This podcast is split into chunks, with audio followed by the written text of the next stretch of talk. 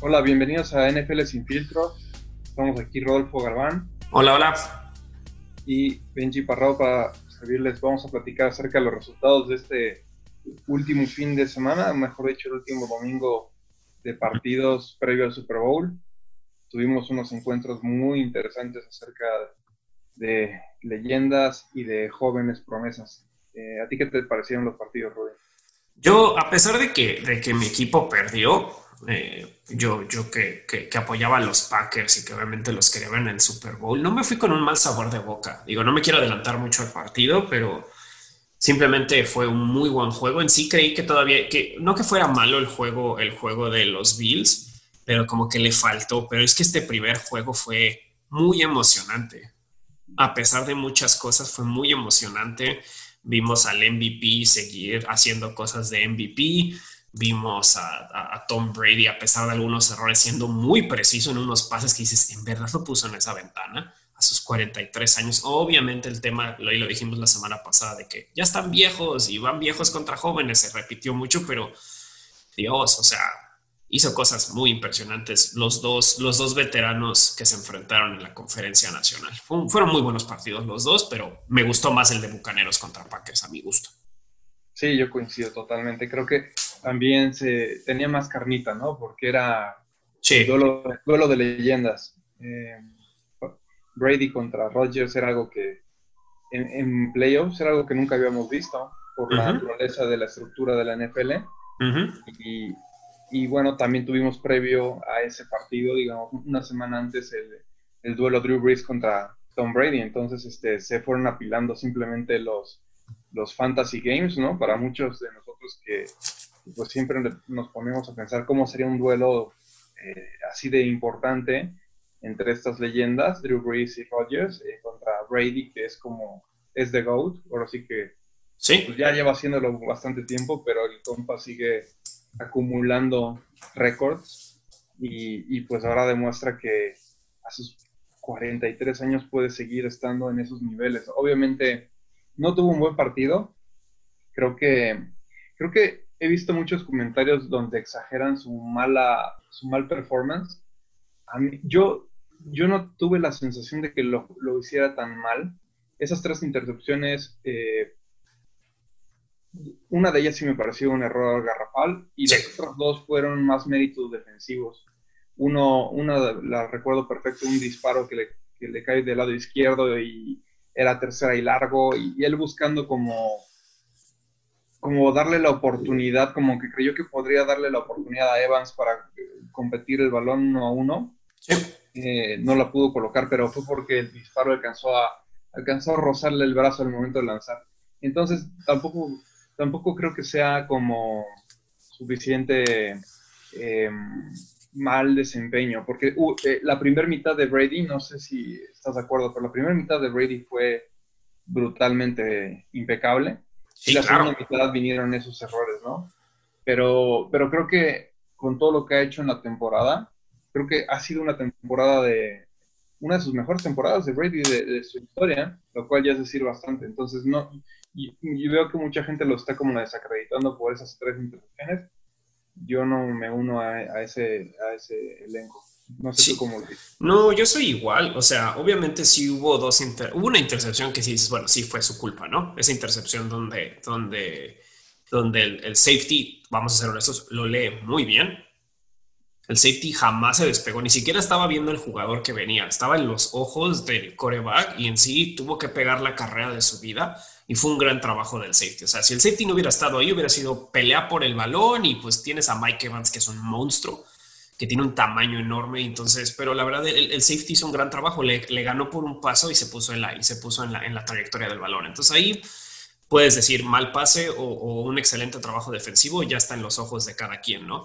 La que tú dices que igual que se la pone, se la pone a Mike Evans, pues Jairi Alexander se contorsionó, hace como su cuerpo una C y se regresa y, y, hace una muy buena intercepción y fue un gran trabajo defensivo. O sea, y pues nada más hay que ver la primera serie ofensiva de, de, Tom Brady cuando le pone un pase a Mike Evans precioso entre dos jugadores y dices, ahí está, o sea, de que lo sigue teniendo, lo sigue teniendo. Para los que creen que no tenía pases largos, pues digo, a Chris Godwin le dio 110 yardas o, la anotación previa a irse al medio tiempo, ¿no? Que también Sí. Eh, o sea, creo que quedaba, quedaban muy pocos segundos en el reloj y logran anotar. En una defensiva también muy cuestionable de, sí. ¿no? ¿Por qué mandas hombre a hombre? Eh, eh, quedando cuatro segundos para irte a medio tiempo.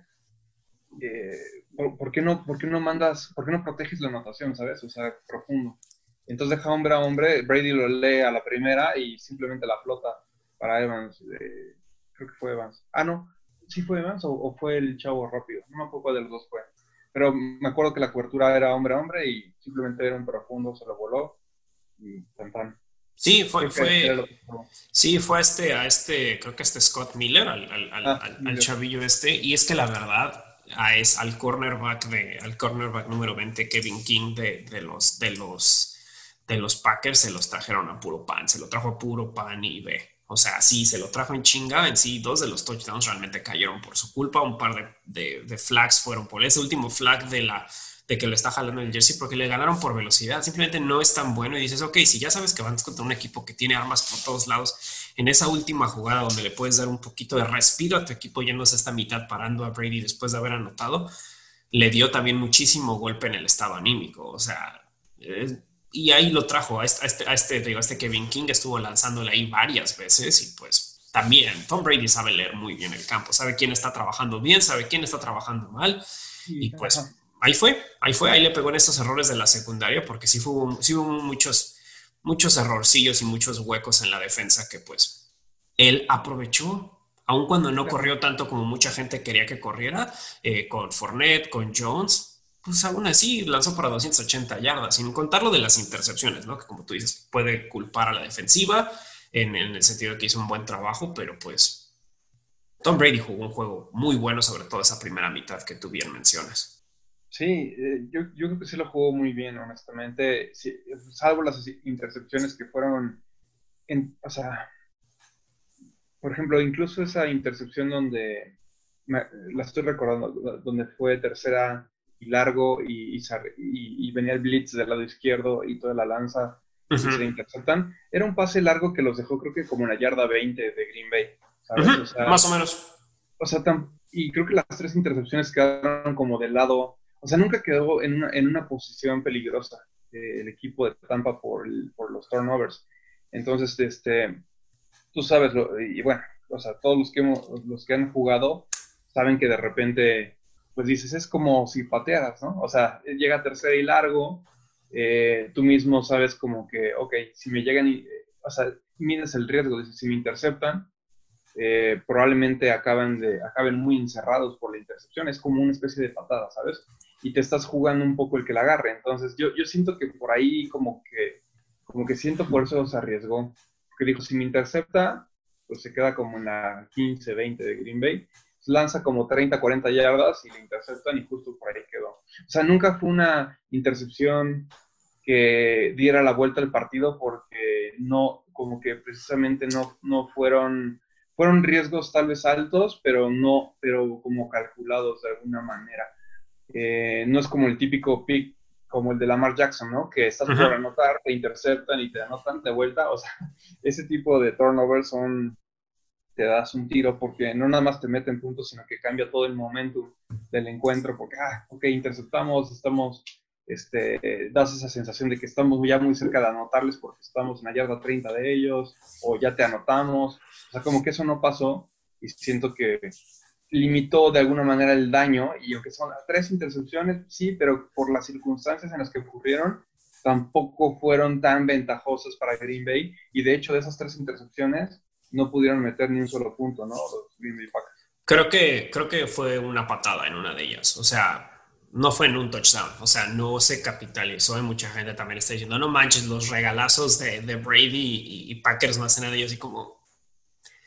Es como si hubieran despejado. Una, intercepción creo que quedó antes de la 20, la otra quedó como en la veintitantas y, y el otro no recuerdo bien. Entonces, o sea, sí te sube el estado anímico, pero tienes una defensa que es muy buena. Entonces ya cansaste a la, defensa de los Packers, que es promedio, porque es yo creo que de media tabla, tampoco se me hace pésima, a mí se me hace de media tabla la defensa, y, pero estás enfrentándote a una top 5 y a una ofensa top 5. Entonces, es, o sea, también hubo un momento donde yo se le veía a Rogers diciendo, a ver, párenlos, ¿no? Denos tiempo a nosotros. Entonces, eh, eh, entró rápido la ofensa y pues quieras o no, eh, tampoco es tan fácil anotarle a una de las mejores defensas de, la NFL, ¿no? O sea, 26 puntos y pues simplemente, y a mí me pareció que Rogers tuvo un juegazo, A mí me pareció que Rogers, he visto unos artículos que dice, ay, tuvo underperformance y yo, ah, cabrón, ¿dónde tuvo underperformance? Si hablas de esa intercepción, Perdón, pero el trabajo de ese corner que interceptó fue una fue brutal, fue, o sea, fue brutal. una joya de intercepción esa cosa. O sea, no, yo no le pongo nada, nada de malo a Rogers en esa intercepción en particular, nada. Qué trabajo de corner. sí, o sea, fue, fue algo, o sea, sí fue, o sea, yo lo vi y sí dije, no manches, no tocó ni una pizca del pasto, la encasilló muy bien la bola y pues ¿Qué hicieron, qué hicieron los, los, la defensa de los Bucaneros bien? Neutralizaron la carrera de una manera muy, muy correcta. Jason Pierre-Paul jugó como si tuviera 25 años, o sea, salió a dar uno de sus partidos de la, de, de, la vida a mi gusto, o sea, estuvo en todas las jugadas, estaba presente. Shaquille Barrett se lleva tres, Jason Pierre-Paul se lleva dos, o sea, es un equipazo. Siempre sé que lo hemos dicho toda la temporada, pero cada vez se ve mejor. O sea, y solo tienen ¿qué? 18 partidos jugando. ¿Cuándo está? ¿Cuándo, cuándo? No sé cuándo fue la última vez que un. No sé si fue desde, desde Gigantes Patriotas que uno que no fuera campeón de su división llegara al supertazón o no que no fuera de los primeros, de las primeras semillas. Y ahorita estamos viendo que una. Eh, fueron quinta o sexta semilla los, los, los bucaneros, ya ni me acuerdo. Mm. Pero bueno, fueron quinta o sexta semilla. Eh, creo, que fueron, creo que fueron sexta y B. O sea, arrasaron de una manera contundente. No quiero decir que fue una paliza a los Packers, pero pues siempre se les vio, siempre se les vio por encima en el juego, a mi gusto. Siempre se les vio por encima. o sea, fue muy similar en yardas. Sí lanzó más eh, eh, los, los Packers, pero aún así, o sea, un gran trabajo de la defensiva. Ahí se vio donde Rogers tuvo que recurrir a otros jugadores, eh, porque Devante Adams tuvo unas muy, muy buenas coberturas, lo estuvieron presionando bien, aún así tuvo un pase para touchdown. Sí, también otros quieren culpar de que hubo un pase, hubo dos malos pases en zona de anotación, donde solo quedó empatada a Rogers, donde justo no le lanzó bien a, a Devante Adams de manera seguida. Pero aún así, o sea, la gente cree que son, que son enchiladas, ¿no?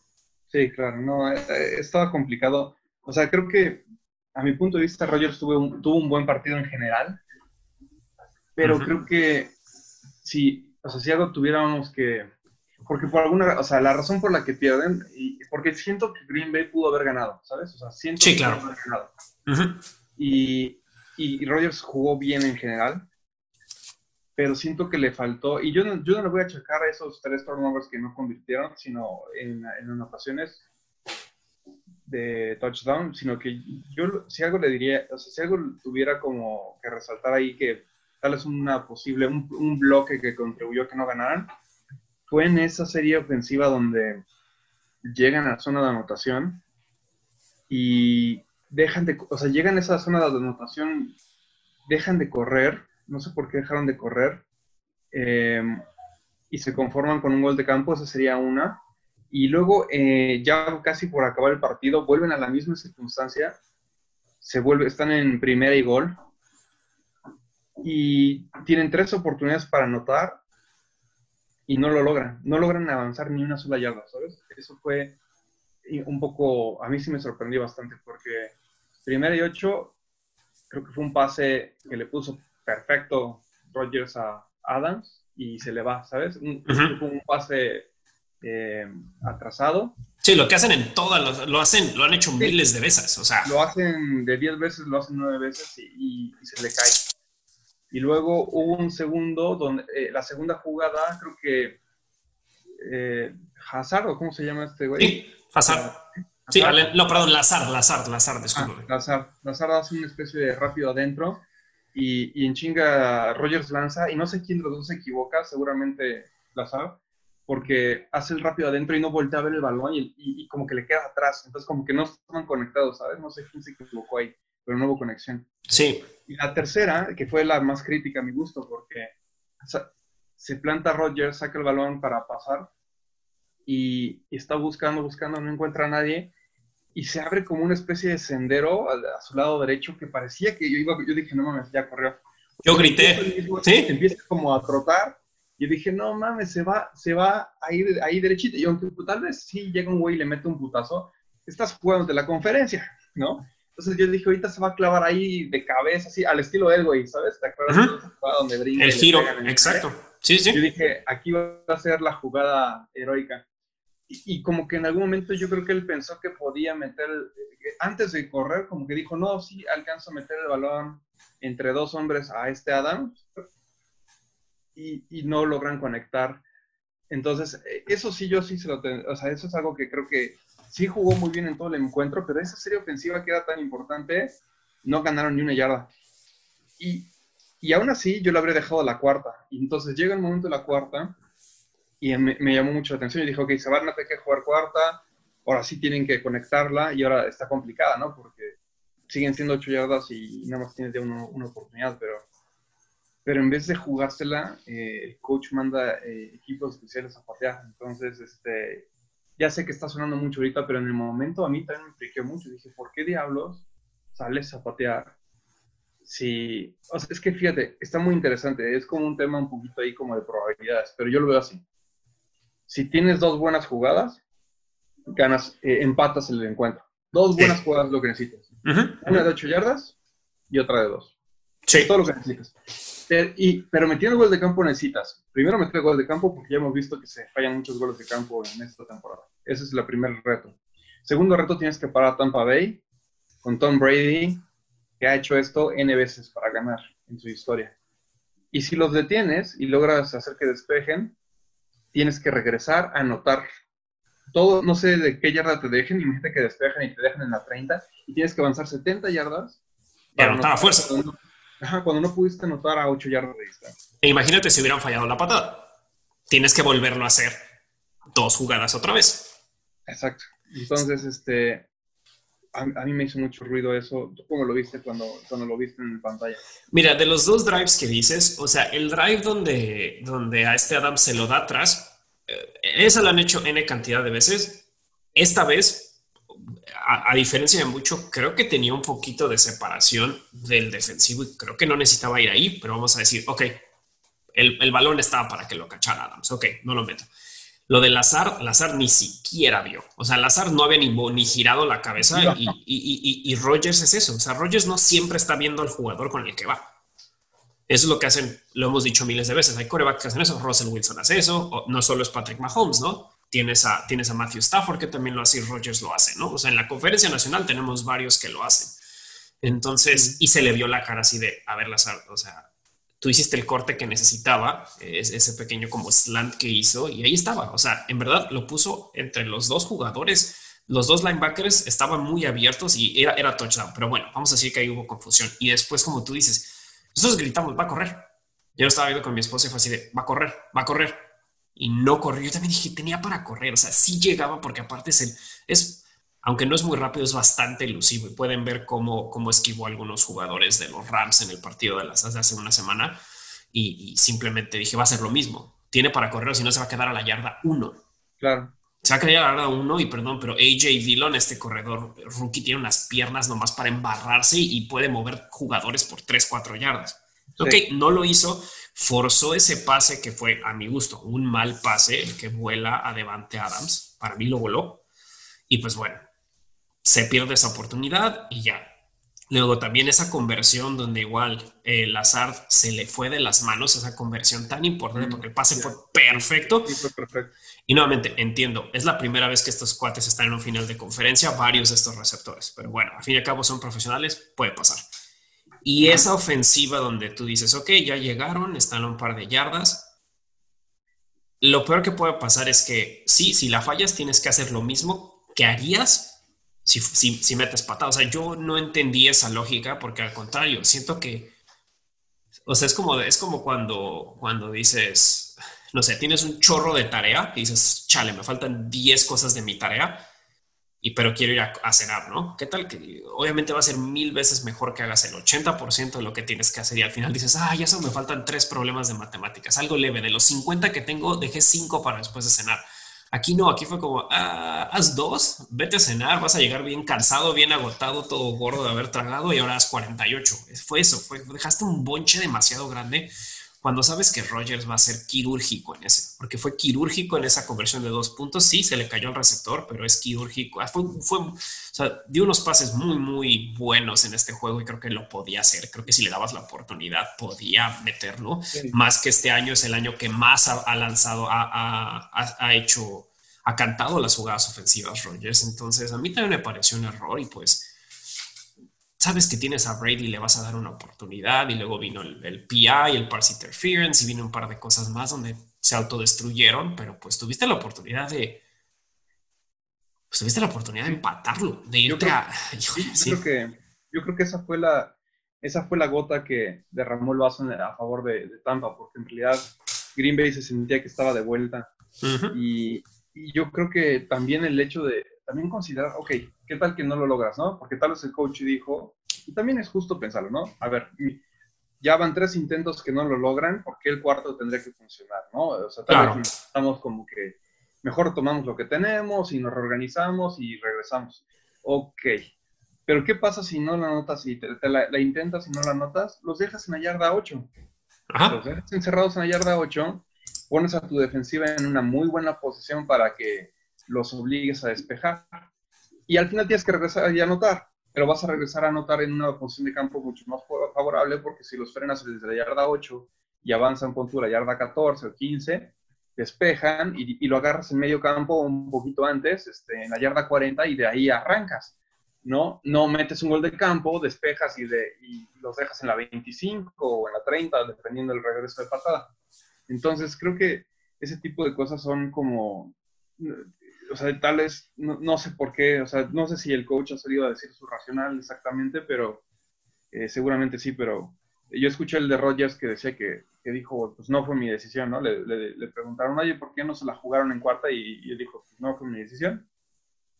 Y también es válido, ¿no? Pues eh, para eso está el coach, para tomar esas decisiones y para eso le pagan. Entonces creo que ahí siento que fue culpa de los dos, ¿no? Por un lado, la, no de Rogers, o sea, de toda la ofensiva, de tener tres chances de avanzar el balón, ocho, ocho, yardas para avanzar el balón y no moviste ni una yarda, tache para la ofensiva. Y, y, la cuarta, tache para el coach porque no fue la mejor decisión para poner a tu equipo para ganar, ¿no? Pero, y fíjate que, o sea, tal vez este, suena un poco rudo, pero esa secuencia de eventos yo creo que fue lo que le costó el partido, porque en realidad Green Bay estuvo en el juego todo o sea, yo, siento que, o sea, siempre se sentía como que, aunque Tampa iba adelante, se sentía que en cualquier momento podían regresar. Y de hecho lo empezaron a hacer, justo en el tercer y cuarto cuarto lo empezaron a hacer el regreso, pero les faltó como que, es, si esta última serie ofensiva hubiera sido diferente, tal vez estaríamos viendo a, a Green Bay en el Super Bowl. Sí, y también, también hay que entender que la cuestión psicológica yo siento que es como bien importante, ¿no? Porque ya le dijiste a tu ofensa, ok, confío en ti, pero no confío tanto en este momento para que te la juegues en cuarta. ¿va? Entonces ahí ya viene como una cuestión que quieras o no, ha enojado y fue una de las cuestiones que sabemos que Rogers chocaba con Mike McCarthy, el ex head coach, ¿no? Pero va, vamos a decir que el head coach tenía una razón que era la perfecta y al fin y al cabo para eso le pagan y por eso él es el head coach. Le estás poniendo un chorro de presión a una, a una defensiva joven que sabemos que no es top 10 de la NFL, ir contra la leyenda que es Tom Brady, que ha dado un buen partido a pesar de las tres intercepciones. Imagínate que hubieran metido el touchdown, siete puntos, seis puntos y fallaban la conversión. Tu defensa va a estar con otro ánimo y tu ofensa va a estar como tiburón que olió sangre. Va a estar listo y tienes a dos, a dos a, dos corners que ya interceptaron a Tom Brady quieren ir por el tercero, por el, cada, uno, va a ir por su tercero y el otro quiere por su segundo. Y tienen muy bien defendida esa área. Perdón, sacas a ese cornerback que te la, han, te han puesto por ahí todo el juego y ves qué haces, ¿no? Entonces, ese fue como cierto que también el estado anímico bajó y pues algo que también es bien, bien importante y hay que ver las diferencias es qué gran trabajo de la línea ofensiva de Tampa Bay y qué mal trabajo y eso pasa cuando pierdes a dos de tus estrellas para lo que siempre hemos dicho desde nuestro primer episodio, la importancia de una línea ofensiva y por eso se les tiene que pagar como se les paga al tackle izquierdo, al tackle derecho. Cinco, cinco capturas al coreback, cinco capturas al coreback contra una. Eso también tiene que ver muchísimo y pues Bruce Arians también preparó un buen juego. O sea, Bruce Arians siento que preparó un buen juego y, y no, y fue un partidazo. Sí, fue un partidazo a mi gusto nunca estuvo fuera Packers, como tú bien dices. Todo fue tuvo más tiempo el balón, casi convirtieron en tercera, en tercera oportunidad, casi convirtieron la misma número de veces, tuvo más first downs todavía Packers, tuvo más tiempo el balón, o sea, y pues bueno, los fumbles que vinieron de Aaron Jones, que sí fue muy sorprendente, que el trabajo de linebacker también de, de, Bucaneros que salió lastimado, que ahorita se me olvidó, se me olvidó su, su nombre, eh, eh, Whitehead, Jordan Whitehead, qué manera de jugar, qué manera de entrar con el hombro y sacarle dos balones a uno de los mejores running backs del año, o sea, mis respetos. Y más en una posición tan importante donde convirtieron por puntos, que eso es lo que necesitas. No esos, no esos, no esos despejes, esas patadas que hizo Brady, que sí, sí fueron intercepciones, pero es como si arrancaras con un touchback o con cualquier cuestión así. Exactamente. El chiste del turnover es de que es agarrar como desequilibrado al oponente y en este caso pues les funciona. O sea, el fumble que, generó... Eh, este Whitehead, pues sí, sí, justo generó ese beneficio, ¿no? O como el que tuvo Tampa Bay contra, contra Santos, la donde, ¿sabes qué, Brady? Tienes que anotar en, estás en la yarda 35 de Santos, güey. Ah, pues ahorita en chinga anotamos. Pero, entonces, eh, sí, esa es la ventaja del turnover, no es nada más, ah, eh, ya, no, ya tuvimos un fumble, sí, pues en la yarda, voy a decir, ¿no?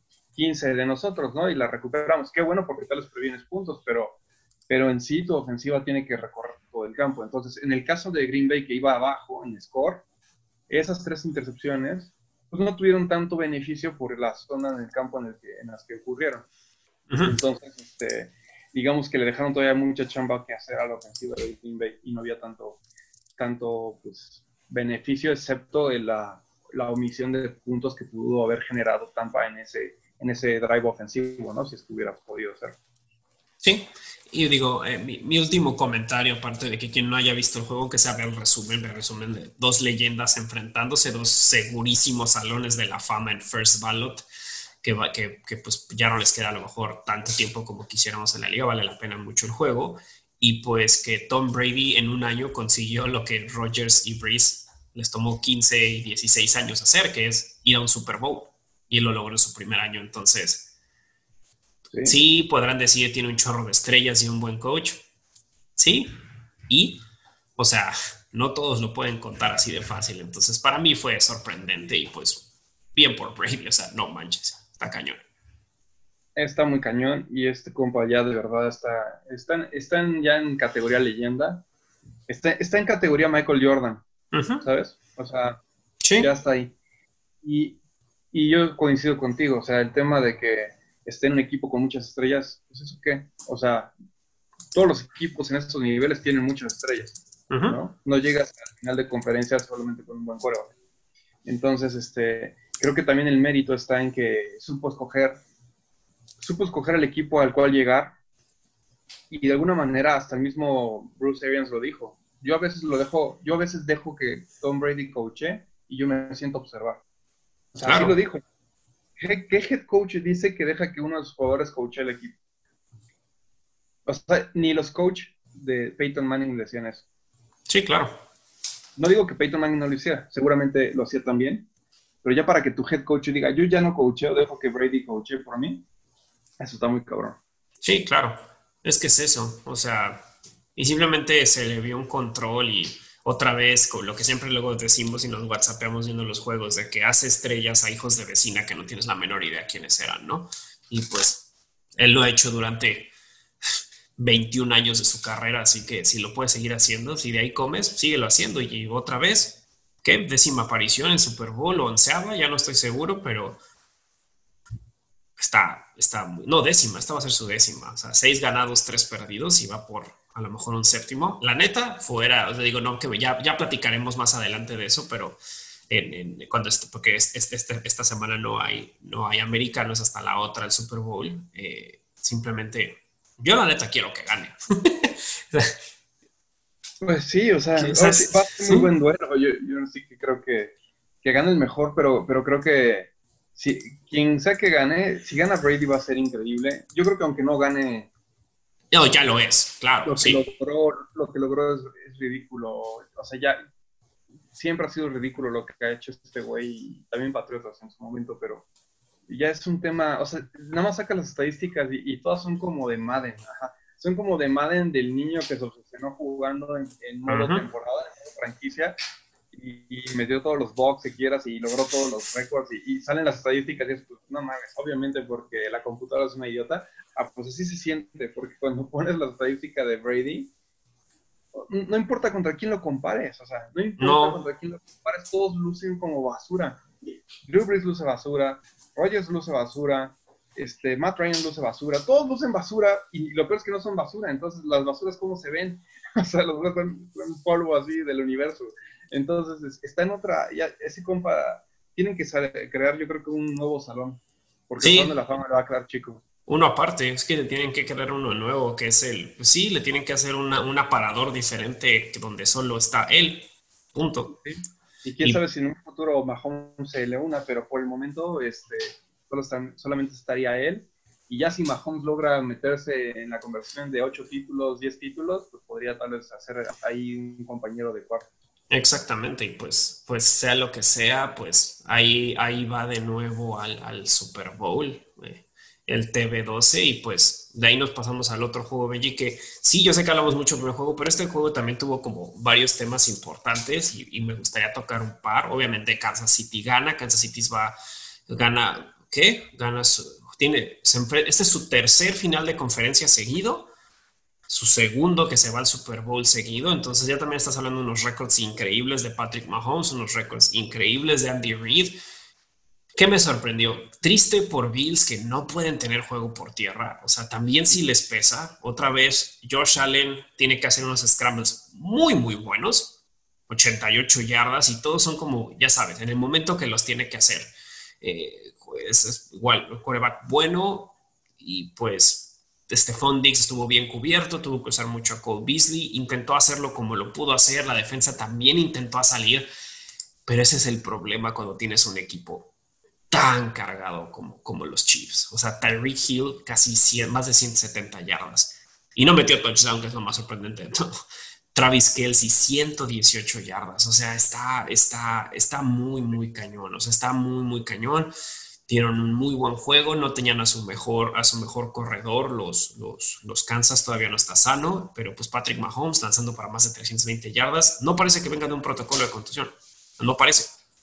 Jugó muy, muy bien, jugó muy, muy bien y pues sí hubo un dominio al principio, esto lo platicábamos antes de que empezara el programa, eh, Benji decía, pues al principio en el primer cuarto se veían muy bien los Bills, se veía que esto no iba a estar tan fácil para ellos y después como en cinco minutos del segundo cuarto, los Chiefs anotan 21 puntos es así de, ¿qué? Yo parpadeé, me paré por agua y ya van, ya van así, 21-12, acaba la primera mitad, fue como que una vuelta de hoja impresionante del primer al segundo cuarto. Sí, fue, fue la noche a la mañana cuando, cuando Kansas City incendió, así que los motores ya se despegó para el resto del partido y, y pues para Buffalo fue imposible porque creo que la principal como dolencia de Búfalo es justo lo que mencionas. El, ya la sabíamos, el hecho de que no tuvieran un, juego de tierra tan, pues, tan contundente como los equipos que llegan a postemporada suelen tener. Y de alguna manera se volvió muy unidimensional, ¿no? Se volvió muy predecible en el, en el tema de que la defensa de Kansas sabía que iba a lanzar. Y en este sentido creo que mucho mérito para el coach de Kansas porque se ve que hizo un super plan de juego defensivo en el tema de coberturas de pase. Eh, si tú te fijas en la defensa de Kansas, a mí me impresionó cómo, cómo se les pegaban a los receptores como calcomanías. Era, era impresionante. Y aunque Josh Allen, con toda su habilidad, compraba tiempo en la bolsa y se movía de izquierda a derecha y, y ya pasaban 4, 5 segundos, 6 segundos para lanzar, no había nadie, nadie descubierto ni Dix, que fue el mejor receptor en la temporada, se podía descubrir. Y, y, pues, ¿qué haces contra eso, no? Entonces, y, creo que con todo y todo, Josh Allen siento que estuvo metiendo balón tras balón tras balón en ventanas bien pequeñas de, espacio. Y pues algunas veces no lo agarraban y otras veces sí, y, pues así es como iban avanzando, ¿no? Pero, pero creo que creo que esos pases este, tuvieron que ser así de quirúrgicos porque la defensa de verdad de las mejores coberturas que he visto yo creo que en mi vida, en, cualquier partido. O sea, nunca había visto que se pudiera, o sea, no era un jugador, un buen corner, eran todos los corners, todos los safeties cubriendo bien a su pareja de baile, no había nadie. O sea, muchas veces la toma se, alejaba aérea en las jugadas y a ver, a ver, ¿por qué no lanzó eh, a Josh Allen a tiempo? Y empezamos a ver y no había ni un solo jugador descubierto y eso yo le, o sea, es, es mucho mérito para, para, el coach porque a mi punto de vista yo imagino que el, planteamiento debe haber sido tipo, ¿saben qué? Yo me imagino algo así, ¿eh? ¿Saben qué? No se preocupen de la carrera, ah, no importa que Buffalo quiera correr, ustedes como secundaria primero ocúpense del pase. Si nos empiezan a correr ya vemos y cambiamos el plan, pero el plan de este juego es, sale el balón y tú te quedas con tu pareja de baile al pase, a donde vaya, y, corren ese pedo los linebackers, pero tú como secundaria no volvés porque lo, vamos a obligar a que Buffalo nos gane corriendo. Yo imagino que por ahí fue el plan de juego y Buffalo nunca ni siquiera se atrevió, o sea, yo siento que nunca intentaron como que eh, intentar como desequilibrar por carrera, precisamente porque sabían que no es su fuerte, ¿no? Entonces dijeron, nuestro fuerte es lanzar, vamos a lanzar, y Kansas dijo, ah, pues como vas a lanzar, todo mi esfuerzo va a ser a cubrir tu, pase y, y les funcionó muy bien. Sí, aparte tienes que, sí tuvo su buena presión eh, sobre, sobre ¿cómo se dice? Sobre Josh Allen, cuatro capturas. O sea, jugó muy bien la defensa de Kansas, jugó muy, muy bien, mejor de lo que todos podíamos esperar y eso va a ser importante porque no van a tener un duelo sencillo en dos semanas, pero jugaron de una manera excelente, o sea, salieron a brillar cuando tenían que hacerlo y, todos, o sea, y algo que yo me llevé y ahora que ya, ya sabes que empiezan a salir los videos, los audios, ahora sí que, que como hay micrófonos por todos lados y microfonean a muchos jugadores importantes, y tienes a toda la gente de audio de, de, NFL, de cuando este, ay, ¿cómo se llama el receptor? Este eh, Hartman tira el balón, tiene un fumble, regresa y casi casi se va a shock así de que se, se pone una chamarra en la cabeza, de que ya no, como niño chiquito, así de ya nadie me hable, ya nadie me toque, ya nadie... Y llega un Patrick Mahomes, es un niño, o sea, Patrick Mahomes es un niño, es un chavito, y con una confianza, a ver, a ver, no, a ver, a ver, eh, Hartman, Nico, eh, estamos bien, vas a hacer tu jugada, sé que te viene la jugada, no te me bajones, y después tienen esa jugada donde sea como por 50 yardas. Y, y, luego le da un pase de touchdown, o sea, tienes un cuate que es el líder de ese equipo, sí o sí, o sea, está cañón. ¿Quién más? O sea, estos cuates se sacaron la lotería por algo este contrato de tantos años va a ser bien importante porque solo va a ser mejor y solo va a ser mejor como, como, como jugador en nivel personal y como líder en equipo y se vio simplemente, se sigue viendo en estos juegos importantes. Si el, el, run que tuvo de ir perdiendo los partidos el año pasado y llegar hasta el Super Bowl y ganar, fue impresionante. También lo que hizo en este juego, a mi gusto, fue muy impresionante Patrick Mahomes. Y es, un, es un excelente, es el excelente presente y futuro del lado de la americana que no va a ser fácil de estronar, aun cuando yo pensé que Josh Allen a lo mejor podía ser y no solo Josh Allen, obviamente todo el equipo de, los Bills, pero bueno, otra vez Kansas sale, sale a tope como el, el, super líder de esta conferencia americana que también empezamos a ver brillos de jóvenes talentos que van a empezar a hacer ruido en las siguientes temporadas. Sí, totalmente. Yo, yo creo que Josh Allen sí le va a competir. Eh, no, no a nivel talento uno a uno, porque creo que Mahomes definitivamente está en otra liga. O sea, siento que está en este momento a nivel talento de coreback está Mahomes y luego abajo todos los demás. Sí. Eh, y hay un brinco, ¿sabes? Hay como un brinco sustancial. Eh, pero, pero creo que sí le puedes ganar a Mahomes y a Kansas con Si Buffalo hubiera tenido un buen juego por tierra, creo que habría sido otro cantar. Eh, porque era muy predecible. Era muy predecible que iban a lanzar. Entonces creo que creo que por eso se le va a ser un mejor encuentro. Estoy previendo que va a ser mucho mejor encuentro Tampa Bay contra Kansas de lo que fue Buffalo contra Kansas. Sí, o sea, un Leonard Fournette que tiene, que trae un, ahora sí que trae, que le pusieron un cohete por abajo, porque en verdad, o sea, él sí quiere, él se quedó con esas hambres en, en Jaguares y ahorita que, cómo ha salido a, destruir todo lo que quiera hacer, eh, quitándole casi casi la chamba a Ronald Jones, que era claro running back uno. Yo sé que Ronald Jones ha tenido problemas de salud, pero bueno, es una, es una dupla muy, muy buena, donde lo van a saber explotar con una buena línea ofensiva. Entonces, no la va a tener fácil. Ya haremos después nuestro breakdown de este partido, pero yo al menos quedo muy satisfecho de estos finales de conferencia, eh, a pesar de que Yo pensé que iba a ser distinto los resultados de ambos partidos. Creo que, creo que fue un buen fin de semana de fútbol americano, para mi gusto. Sí, fue muy bueno. Eh, sí, a, mí el, el, juego de Tampa, más o menos así lo veía venir. Muy cerrado, eh, con una defensa de, Tampa complicándole un poco la existencia a, Green Bay. Entonces ese fue el que sí acerté. El, el, de Kansas City creí que iba a estar un poco más reñido, pero, pero de verdad ahí lo que me impresionó, o sea, ya sabía que Mahomes, eh, Tariq Hill y Kelsey iban a romperla. Lo que no me esperaba era que la secundaria de Kansas hiciera ese papel, ¿sabes? Exacto. Por eso creí que iba a ser más Entonces, este, ese fue el que me falló, me quedó uno a uno y ya hablaremos luego para la final a ver con quién vamos, pero creo que va a ser un juegazo, ¿no? Va a ser un juegazo en todos los sentidos. Es la primera vez que llega un, un local de participante del Super Bowl. Entonces Tampa es local por primera vez en la historia del NFL en un Super Bowl.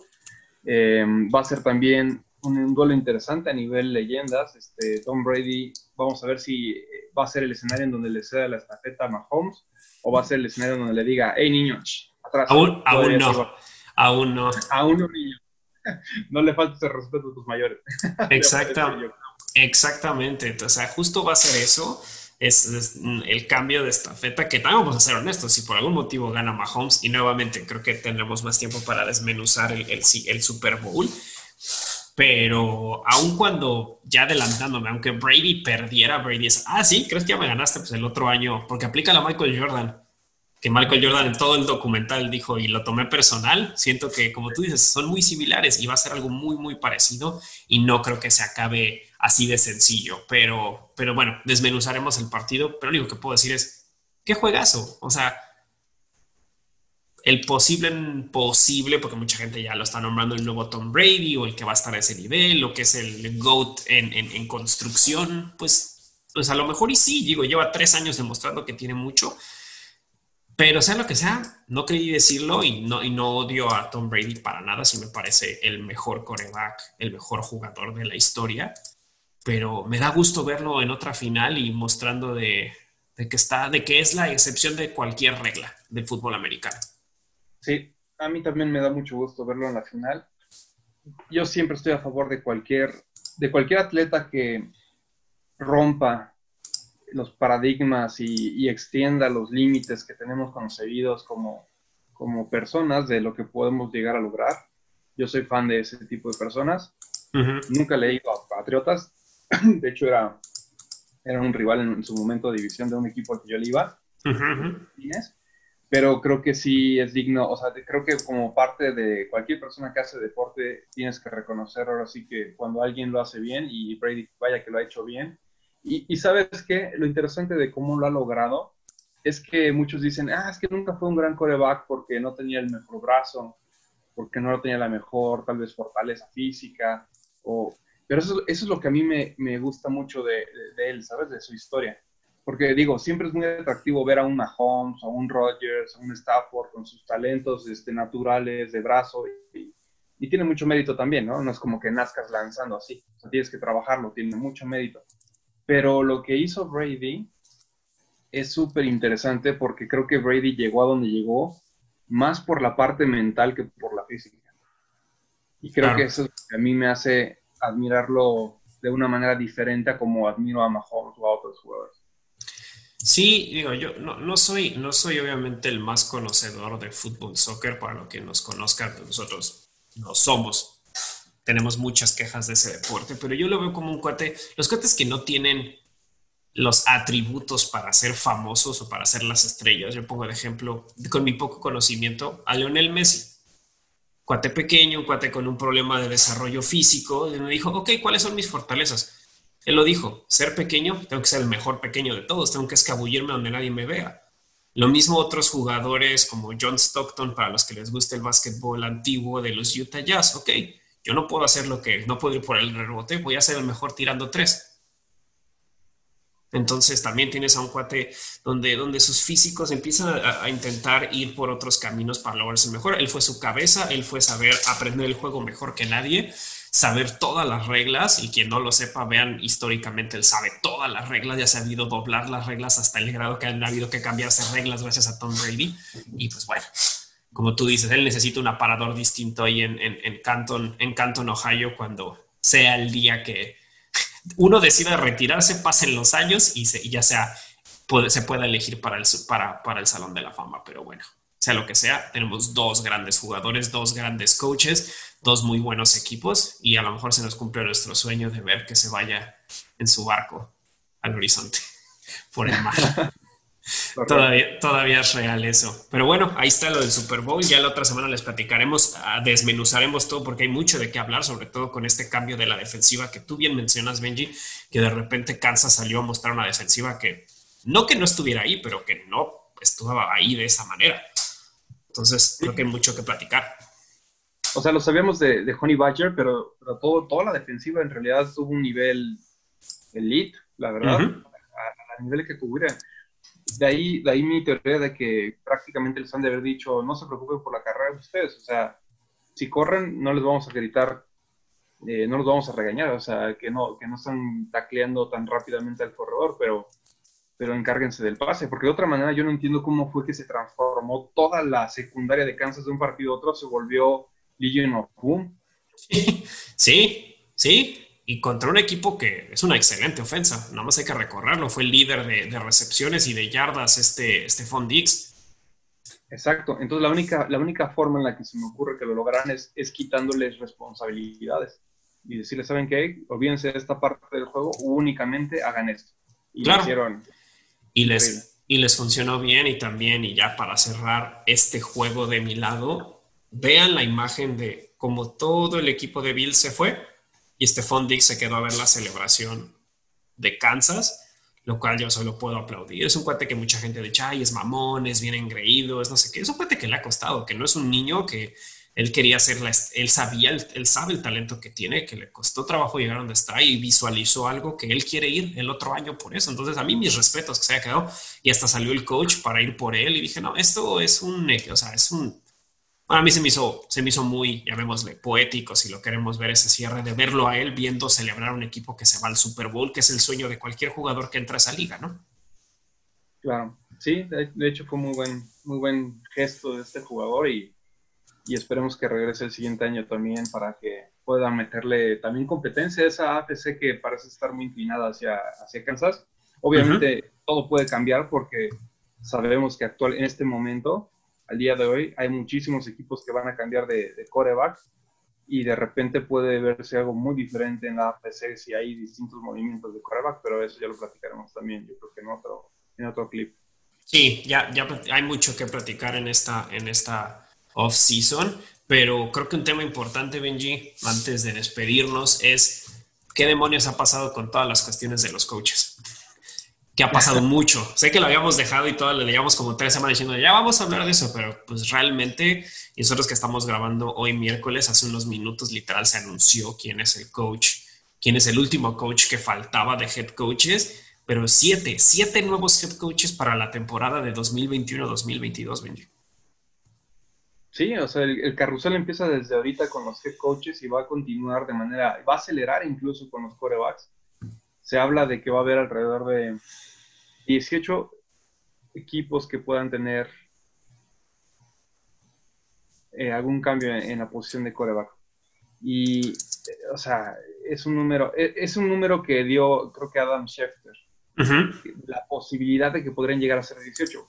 Eh, y habló tal vez de que pueden ser menos, pero aunque fueran, vamos a decir, 12, 12 corebacks que cambien, estamos hablando de, la, de casi, casi, pues una cuarta parte o dos terceras o sea, es, es, es, es un chingo, o sea, eh, cambia todo el planteamiento de muchas divisiones, cambia la jerarquía de equipos, porque puede que un equipo era, ah, este equipo es más o menos bueno, pero si metes de repente este coreback, ah, pues ya se convirtió en otra cosa, ¿no? Entonces creo que va a haber un movimiento muy cabrón ahí en toda la liga, que definitivamente, pues los Power Rankings se van a tener que replantear de manera muy estrepitosa. Creo que ahorita que abrí rapidísimo, y pues digo, tampoco eh, me quiero matar todo el tiempo en esto, porque te, como decíamos, son seis nuevos head coaches, eh, discúlpame, siete nuevos head coaches. Viendo todas las conferencias, todas las divisiones, creo que solo hay una división que es la AFC Norte que se va a quedar con sus, con sus eh, corebacks, al menos que Ben Roethlisberger se retire. No creo que cambie Cleveland, no creo que cambie Cincinnati, no creo que cambie Ravens. Todos los demás, mínimo uno se va a cambiar. Estás hablando de la AFC este, Jets y Patriotas probablemente. Sur, algunos hacían ruido con Tejanos. Colts tiene que cambiar. Jaguares va a cambiar. Titanes no. Denver va a cambiar. Las Vegas, quién sabe. No creo, pero, o sea, San Francisco, tal vez. Rams, todavía no lo sabemos. Hay mucho ruido. Santos, no sabemos si se va a retirar. Nada, quién sabe quién va a ser el de Panteras. Leones no sabemos quién va a ser. Chicago tal vez cambia. Washington Football Team no. Filadelfia no. Gigantes tal vez se quede con Danny Dimes y Cowboys no sabemos. O sea, son muchísimos. Ya haremos nuestra, desmenuzada de dónde van a acabar todos y haremos también. Hay mucha, mucha tela que cortar con el free agency. Hay muchísimos buenos jugadores, pero, pero así como ya empezó ese carrusel, empezó con el carrusel con las cabezas de los equipos, como tú bien dices, Benji.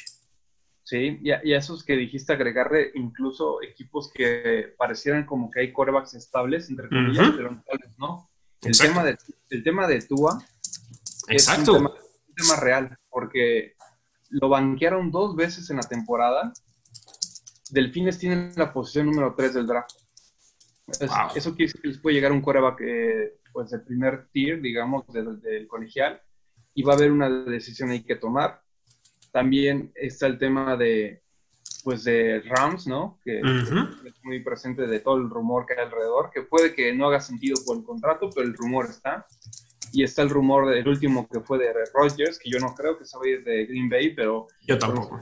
En los comentarios que dio en la rueda de prensa, es como que metió ahí su ficha, ¿no? A, a la mesa echó su ficha. Sí, y pues también todavía se saben los temas de, de Sean Watson, que estaba muy enojado con que no lo estaban tomando en cuenta para el futuro. Ya saben, hay, hay varias cuestiones que no sabemos, pero, y como siempre lo hemos dicho, también es importante que llegan coaches y muchos coaches quieren entrar a su coreback o quieren draftear a su coreback. Es el sueño de muchos coaches. Y pues, ¿por qué? Porque es la franquicia, ¿no? ¿Quién va a ser la cara de tu franquicia? Sí Sabemos qué les pasa luego a equipos donde, no, no, que siempre el coreback tenga que ser la cara de la franquicia, pero creo que sí es muy, muy importante y lo hemos visto, ¿no? En equipos a lo mejor como, como Texans, que mucho tiempo la cara de la franquicia fue Andre Johnson, un wide receiver mucho tiempo, y luego JJ Watt, y decide, pero ¿quién es el core? Ahorita con Deshaun Watson, pues ya tienes varias caras, ¿no? Pero luego le cuesta trabajo a esos equipos encontrar a quién va a ser el, ese líder, y pues estos nuevos seis coaches, pues probablemente hay unos que vayan a cambiar de corebacks. Esa es, esa es mi visión completamente. Sí, totalmente de acuerdo. Incluso muchos equipos que tal vez siempre sintieron que, que la razón por la que no llegan al Super Bowl es por el coreback. Y, es, después del head coach, el primer jugador, que, o sea, la primera persona que, que, echan bajo el camión, como dicen en inglés, es, este, es el coreback. Entonces, este, por, por ejemplo, en el caso de los Rams, que ahorita están muchos dando el comentario en redes sociales de que los Rams están pensando, considerando cambiarlo, por un comentario creo que dio el head coach de que todas las posiciones se iban a reevaluar sin importar quién.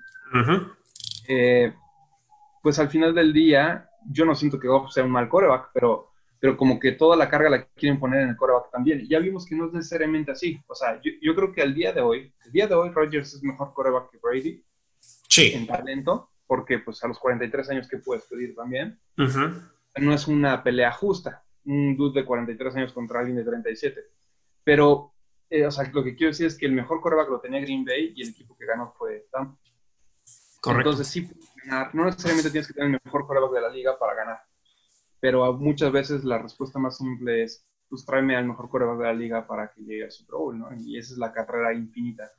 Exacto, y pues, y es una buena transición porque vamos a empezar, si no te molesta Benji, con las Águilas de Filadelfia, donde a lo mejor viene esta cuestión de, ok, ¿qué va a pasar con este first round pick, este, este coreback que ni siquiera sabemos si va a continuar, que es Carson Wentz, con la llegada de eh, Nick Siriani, Nick Siriani, coordinador ofensivo de los Colts, por, por tres temporadas y antes estuvo en San Diego cuando eran los, Chargers de San Diego y, y después de, Los Ángeles. Sí, estuvo interesante, por decirlo de alguna manera, porque creo que como que muchos esperaban un proceso un poco más largo y por ahí se, escuchó mucho la queja de que no, no, entrevistaron creo que a otro tipo de head coaches, está mucho el tema ahorita de que, de que pues prácticamente hay muy pocos, muy pocos en porcentaje head coaches de color en la NFL y, en este big shuffle que hubo de posiciones como que estuvo la queja de que pues no se les dio la, oportunidad ni, de entrevistas, ¿no? Y, y, mucho aquí lo escuché del lado de Filadelfia. Eh, en realidad creo que había, hay, o sea, por ahí quedan buenos head coaches todavía, eh, varios de ellos de, buenos de, o sea, que son personas de color y creo que yo siento que Filadelfia se apresuró y en no hacer tal vez más interviews, pero pues parece que estaban ya muy pues encantados con esta persona para tomar la posición y, no tardaron mucho en decidirlo, ¿no? Sí, porque aparte quedan, quedan dos muy buenos coordinadores que, están, que se van a enfrentar en el Super Bowl, que muchos ya estaban haciendo ruido que iban a acabar de head coaches, probablemente en Águilas, o algunos creían, digo, ya, ya sucedió y no va a ser así, eh, de, en, en, Atlanta, ¿no? Entonces, entonces, perdón, en Tejanos, discúlpame, en Tejanos, en Tejanos que acaba de ser hace como una hora. Sí, es, algo raro, mucha gente dice que tal vez no está mal, algunos analistas, porque Frank Reich, que es el head coach de Indianapolis, fue el coach y trabajó muchísimo tiempo con este Carson Wentz, entonces está esa conexión. Ahorita también está muy de moda, no que esté mal. Esto del head coach joven. Es un head coach de 39 años, es un head coach que sí tuvo muchísima, perdón, muchísimas buenas cosas a mi gusto con, con los Colts. Y pues luego facilitó se transformó una cuestión de un juego por, por, tierra impresionante este año por parte de él y del trabajo también del head coach Frank Reich. Y pues no que sea una mala opción, pero pues nuevamente siento que muchos jugadores, muchos ya quisieron empezar esta transformación, este off-season ya que arranque desde día uno con nuevos head coaches, pues realmente ya todos los, los seis, los siete equipos ya tienen head coach. Y bueno, esta es una de las primeras contrataciones, 2021. Eh, digo, la pregunta más grande es, es, ¿tú crees que se quede con Carson Wentz como, como coreback de la franquicia? Yo creo que sí, porque para, el dinero que le van a, que le tienen como planeado pagar a Carson Wentz eh, y ya está bajo contrato, como que tiene, tuvieron que encontrar, yo creo que un head coach que estuviera dispuesto a hacer que funcione. Yo, yo, yo, yo me imagino, sí, en algún momento eh, a lo largo de la semana por ahí creo que vi un video de, de una entrevista que le hacen al dueño de, Filadelfia. El mismo dueño dice, ¿sabes qué? O sea, le preguntaban, ¿qué va a pasar con Wentz ahí en Filadelfia? Eh, ¿Lo van a dejar ir o, qué van a hacer? Y dijo, no, Wentz es un super jugador. no, dijo, Wentz es un super asset para nosotros y tenemos que ver la manera de que funcione. Entonces creo que en su búsqueda, yo creo que head coaches buscaron a alguien que tuviera como una visión favorable para él. Esa es la, impresión que yo tengo, porque veo muy difícil que, le, que lo puedan mover por el contrato que tiene. Entonces, yo creo que más bien están casados con él, al menos numéricamente, financieramente hablando, y están viendo la manera de que ese de que ese, esa gallina de huevos de oro pues los dé, ¿no? Y a toda costa. Entonces, este, creo que creo que en ese sentido se quedan con Wentz. ¿Tú qué opinas ahí? Yo, mira, yo también creo que se queden con Wentz. Digo, ya tienes un deal de cuatro años que firmó en el 2019, entonces todavía tiene que eso y tienes que pagarle 70 millones garantizados. Es un tema. Y aparte, Wentz tiene un talentazo. Ahora mismo es un excelente coreback. Creo que necesitan, a lo mejor ya con Doug Peterson habían muchísimos errores. También vimos los atropellos al final de la temporada. Creo que traen una cara fresca que viene simplemente era el brazo derecho de su ex coach Frank. Entonces, creo que puede ser muy beneficioso para este Carson Wentz. Y aparte ahorita nadie va a querer por Carson Wentz, nadie va a querer asumir ese costo, también hay que ser honestos, o sea, nadie va a querer el costo de, de, lo, que, de lo que él, de lo que él, él, él, tiene ahorita en su, en, su, en su salario, en su contrato. Entonces, creo que no es un mal pick por, por, por la cercanía que tiene con coaches viejos y pues tienes, tienes a un buen QB2 tienes un buen QB2 que todavía lo vas a tener un par de años más por el rookie contract, al menos que alguien te quiera billetear por él, que no creo que sea el caso este año. Entonces, si algo malo pasa, pues tienes un cuate que sacó la casta y que tienes que explotarlo lo más posible y decirle, él sabe que ya está la competencia abierta, o sea, los dos ya lo saben, entonces, ¿qué más quieres? Que dos cuates con talento empiecen a romperse el lomo para ver quién es el QB1. Yo la verdad no estaría tan preocupado, sobre todo con una división que está tan jodida. Para ser 100% y, más, y más cuando consideras que Carson Wentz se, lastima continuamente, pues tienes un muy buen paco. Sí. Sí, sí, eh, algunos analistas le dieron a esta contratación un como 7 de calificación. Yo no soy tan experto para como para decir, ah, es un 7, un 8, solo creo que pues tiene algunas cosas buenas, como tú bien dices, creo que se apresuraron. Mucha gente se está quejando que tiene mucha relación con Peterson por lo mismo de este, este Frank Reich, pero pues hizo un buen trabajo en Indianapolis, estuvo tres años y pues yo creo que puede hacer un buen trabajo, sobre todo en una división tan atropellada. Sí, ahí nada más como complementando, eh, Águila estuvo, entrevistó a Robert Saleh de 49, a Arthur Smith de Titans y a Nick Siriani, que al final fue el que se quedó la posición, ¿no? Entonces, si te fijas, este, yo creo que de ahí viene un poquito la inquietud, ¿no? Porque fueron, fueron tres entrevistas y de ahí salió, cuando otros equipos, por ejemplo, eh, los cargadores, este, de Los Ángeles. Entrevistaron a uno, dos, tres, cuatro, cinco, ya llegaremos ahorita a platicar de ellos, cuatro, cinco, seis, a seis distintos. Eh, a seis distintos, al doble de, posibilidades, ¿no? Entonces ahí también viene un poquito la crítica de por qué la prisa, ¿no? De, y luego agarrar a, o sea, un, a una persona que tal vez no era, no estaba tal vez en la mente de muchos de nosotros como un posible candidato fuerte, ¿no? A la posición. Sí, estoy, estoy, de acuerdo contigo y, qué bueno que mencionas a los Chargers, brinquémonos a ellos y ellos se llevan al ex coordinador defensivo de los Rams, Brandon Staley, y lo contratan. Eh, muchos lo mencionan como una súper, súper contratación. Todos sabemos que creo que era de los equipos que cualquier coach se quería meter.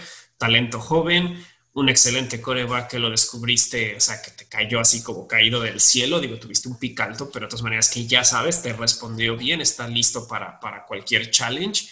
Y pues Brandon Staley cae ahí, otro coach joven, otro coach de 38 años. Y pues eh, yo, hablando de trayectoria, es, es y no porque yo esté con los Rams y diga, no, no manches, fue muy pronto, pero creo que fue muy pronto, porque su primera chamba como, como, como coordinador, una temporada, y fue este brinco a head coach, no que lo fuera, hizo un gran trabajo, tuvo la mejor defensiva de la NFL, pero antes de eso estaba como outside linebacker coach en los Osos, luego en Broncos, luego en Rams, en cuatro años ha estado en cuatro equipos, entonces eso algo que me hace ruido, a lo mejor yo estoy pecando de, de, juzgar, pero se me hace un poquito, un poquito pronto, pero pues también era una chamba muy, muy jugosa. Y muchos dicen, ay, no estaba preparándose para el juego contra Green Bay, tampoco creo que sea el caso, también la gente le gusta especular, siento que de más a veces, pero siempre va a ser divertido mencionar este tipo de cosas, pero yo creo que simplemente era una chamba muy jugosa como para decir que no yo, yo, también creo que era de las mejores posiciones abiertas de la liga, pero creo que también, y me gustaría saber tu opinión, porque este, esta persona, este Brandon Staley, tenía, pues tenía muy buenas armas, ¿no? O sea, eh, en los Rams, y hasta qué punto tener a Aaron Donald, a Ramsey, ese tipo de jugadores, te llevan a tener una buena defensa, y hasta qué punto es tu esquema defensivo. Sí, aparte tienes, sí, y, vienes, y vienes, ¿cómo se llama? ¿Cómo decirlo? Eh, vienes de un equipo súper, súper, súper bien armado. Antes, antes de, de ti estuvo Wade Phillips, una eminencia del fútbol americano, o sea, un coordinador defensivo que hizo un gran trabajo tienes muchas buenas armas, tienes al mejor cornerback de la liga, tienes al mejor tackle defensivo y tienes unas muy buenas piezas alrededor. Entonces, a mí se me hacía, se me hacía importante importante también como destacar eso, como tú dices, que no le quito nada de, méritos porque siento que tuvo unos ajustes muy, muy buenos. Supo aprovechar, ok, si todas estas piezas no van a poder estar trabajando, o sea, si todos van a estar enfocados en, este, en este Aaron Donald, ¿qué es lo que voy a hacer con los demás? ¿no? Se trajo piezas de otros equipos con los que ya había trabajado, ¿no? Se trajo linebacker, al linebacker de de Osos y dijo, ok, en Osos no me funcionó, pero le vi talento. Tiene ojo, tiene ojo para sacar talentos y encontrarles buenas. Digo, simplemente ahorita se me olvidó su nombre, linebacker de, de, Osos que se trajo, pero tuvo 10 sacks este año, ¿no? Entonces, es bueno. No le puedo quitar eso, pero también llegó a un muy buen, a una buena institución con un muy buen head coach y sigo creyendo que fue pronto, a mi gusto. yo también tengo mis, mis, dudas todavía. Igual, igual y acaba rompiéndola y, siendo muy exitosa, que pues, ojalá y sí, ¿no? Para los fans de cargadores. Sí, claro. Pero también tengo mis dudas todavía. Sí, sí, yo también tengo, tengo mis dudas. También creo que muchos están sorprendidos que fuera un poco, un poco rápido. Eh, Staley sí hizo un muy buen trabajo. Igual, muchos, obviamente era lo más, de lo más llamativo, ¿no? De lo más, más llamativo. Sí.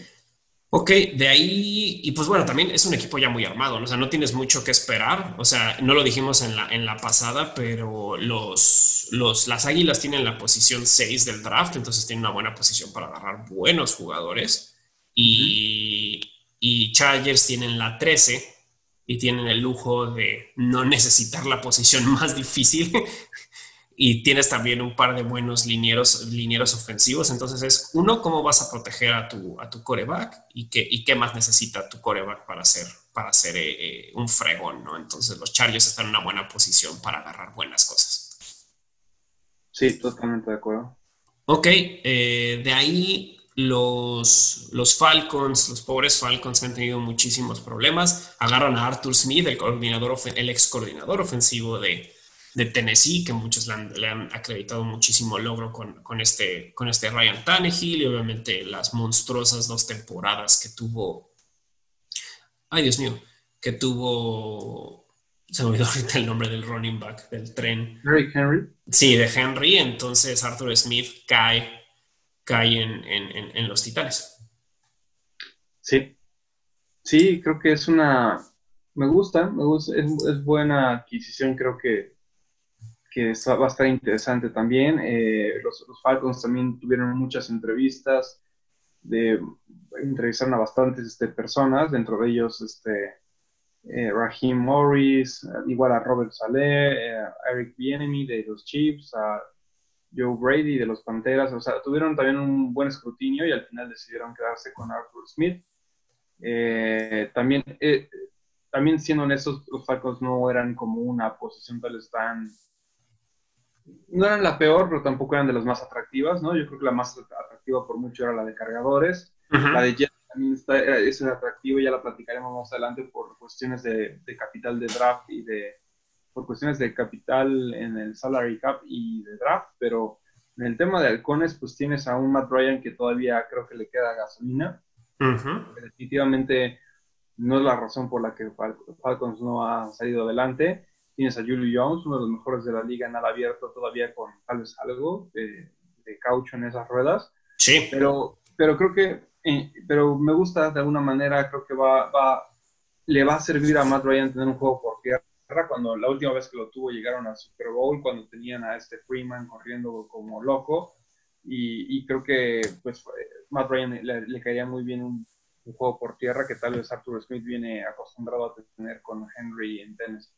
Sí, aparte es un cuate que ha estado, a mí me gusta luego, no estoy diciendo que te tienes que casar con un solo lugar, pero es un cuate que desde el 2011 estuvo trabajando con Titanes, ha pasado por varias posiciones, empezó en la defensiva, después se fue a la ofensiva, después estuvo trabajando con la online, o sea, conoce mucho del juego alrededor, no es como que siempre ha estado en, no sé, en offensive, offensive, offensive, no, ha trabajado en distintas partes, incluyendo la defensiva, después como coordinador, creo que hizo un muy buen trabajo en los últimos dos años, es de yo creo que de las ofensivas más explosivas que, que, se han visto en los últimos años, muy divertidas de ver, juegos muy, o sea, un, running back que le das más de 2.000 yardas, también se lo tienes que permitir desde el lado de planeación como coach.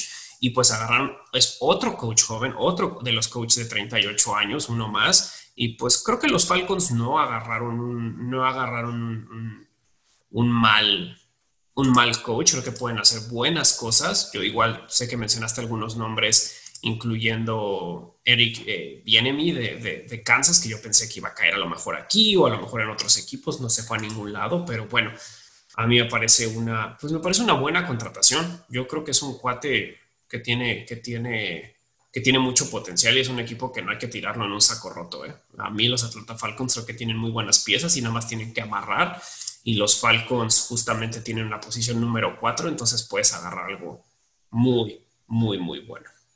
Sí, que también por ahí están comentando, igual iban a mover, van a, van a dejar ir a, bueno, dejar ir, pero van a, van a draftear en el, eh, al suplente de Matt Ryan ya en, este draft que viene. Entonces, el, tema del, del, carrusel de quarterbacks es real, o sea, probablemente nunca nos haya tocado ver en nuestra vida, Rudy, tantos movimientos de quarterback como el, como el que se viene a venir este temporada.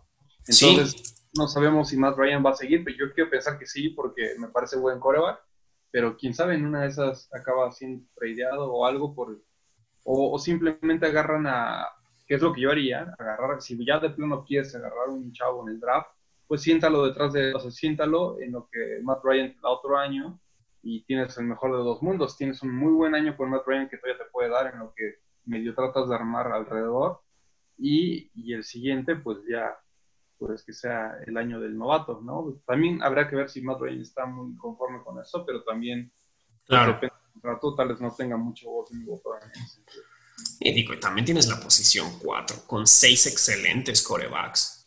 Es lo único que puedo decir. Tienes seis, seis excelentes corebacks ahí. O sea. tal vez para la 4 yo pensaría como en 3, pero si viene un grupo interesante de, de corebacks, seguro sí seguro sí, eh, bueno, Lawrence ya se fue en la 1, pero, pero Zach Wilson y Justin Fields seguro es algo que están analizando en estos momentos los halcones Atlanta. Sí, y que también como tú habías dicho, o sea, en el peor de los casos, Trask no es nada malo. Sé que lo platicábamos la otra vez, un cuate bastante atractivo en muchas cuestiones, el de los Gators. Sí, sí, este Kyle Trask. Entonces, vienen buenas cosas, entonces habrá que ver, creo que ya veremos qué decide eh, Arthur, Arthur Smith hacer sobre, sobre el, futuro de Mary Ice. Yo, a mí me gustaría seguirlo viendo. Sí, a mí también. Ok, y yo sé que lo mencionaste hace ratito, eh, pero los Jets, los Jets agarran a Robert Saleh, un cuate que se, se, veía cantadísimo que se lo iban a llevar a un lado, que hizo a los 49 una gran defensa, incluyendo cuando tuvo un hospital andante y no solo eso, hizo un gran trabajo con los linebackers antes con, con, Jaguares y estuvo en ese pequeño, tuvo un pequeño, eh, una pequeña, no pequeña, pero tuvo una buena participación con Legion of Boom antes en Seahawks y después estuvo con los Tejanos, que a lo mejor no fue tan flashy, pero bueno, Robert Saleh, al menos a mi gusto, era de mis favoritos para que acabara como head coach y se lleva una chamba también muy, muy jugosa con un equipo que tiene talento, tiene muchísimas cuestiones para agarrar, tiene un muy alto en el draft, que son los Jets en el número 2, y pues creo que agarraron a un buen, a un, buen, eh, a un buen eh, head coach, y no solo eso, todo el mundo estaba como feliz por él, incluyendo jugadores de los 49 que hablan muy bien. Richard Sherman dijo es de las mejores personas con las que he trabajado y él ha trabajado con muy buenos coaches. Este, eh, Nick Bosa mencionó lo mismo, Kyle Shanahan, su ex head coach, o sea, tienes, que todos están abogando por él y es el primer, el primer head coach de ascendencia eh, de, Medio Oriente. Entonces, es un cuate que creo que va a tener un buen futuro en los Jets, al menos eso espero. Sí, definitivamente creo que el, head coach que tenía, bueno, no head coach, e, era el, prospecto a coach más sonado, ¿no? En, esta, en este momento, de la oferta que había eh, para, tomar las posiciones. Creo que, creo que hizo una gran labor con San Francisco en el lado defensivo. Se notaba eh, en, cada uno de los partidos cómo esa defensa se imponía. No importaba cuántas bajas hubiera, siempre era un juego rudo, defensivamente hablando. Los jugadores sabían qué hacer, como que mucha, había mucha como hermandad en ese grupo y, y creo que todo empieza desde desde el coordinador defensivo en este caso. Eh, viene muy bien recomendado, como ya mencionaste, y, creo que, digo, yo la verdad no, el tema de ser coaches, a mí me cuesta mucho trabajo, honestamente, hacer una predicción quién va a ser bueno, pero el, pero el hecho de que venga, que venga ya recomendado por jugadores como Sherman, eh, internamente obviamente, pero, pero sobre todo, por ejemplo, Dishon Watson últimamente está sonando mucho que le, le, interesaría irse a Jets únicamente por el head coach, pues eh, a mí me llama mucho la atención, porque cuando tú piensas en Jets, piensas en el basurero de Jets que fue esta temporada y dices, ¿por qué diablos querrías irse Dishon Watson a los Jets? Claro. Y si la respuesta únicamente es por Saleh, verga, pues ese güey, ¿qué pedo? ¿No? Está muy cañón, ha, de tener muy buenas referencias entre jugadores y, y entre ellos mismos se dicen, no, güey, este güey es un cabrón, este, vete con él, este. O sea, debe haber algo detrás, entonces, como dicen, ¿no? Donde hay humo, usualmente hay fuego, y creo que eso es lo que a mí me llama la atención de, de la posición de Saleh en este equipo, porque en realidad, eh, personalmente, creo que es bien difícil saber cuál de estos head coaches va a pegar. Claro. Porque el ser un buen coordinador defensivo no necesariamente te hace un buen head coach. Eh, y eso es lo que hace mucho el reto de esta proyección, ¿no? Ya lo viví yo tan claramente como ocurrió con Patricia, fue coordinador defensivo como por, no sé si eran siete años con Patriotas, y con excelentes resultados a nivel Super Bowl. Creo que fueron cuatro de defensivo, antes fue head coach ahí de línea ofensiva, algo así. Pero el punto es de que no importa que le haya ido tan bien como le fue a Patricia, con Lombardis, con toda la glorificación, la escuela de él, lo que quieras, y llega a una posición de head coach y de plano no nada más la arruina, sino que la arruina muy cabrón. Entonces, es bien difícil preverlo, pero creo que todas estas recomendaciones y todo este humo que hay detrás de Robert Saleh me harían pensar también a mí que pues debería jalar.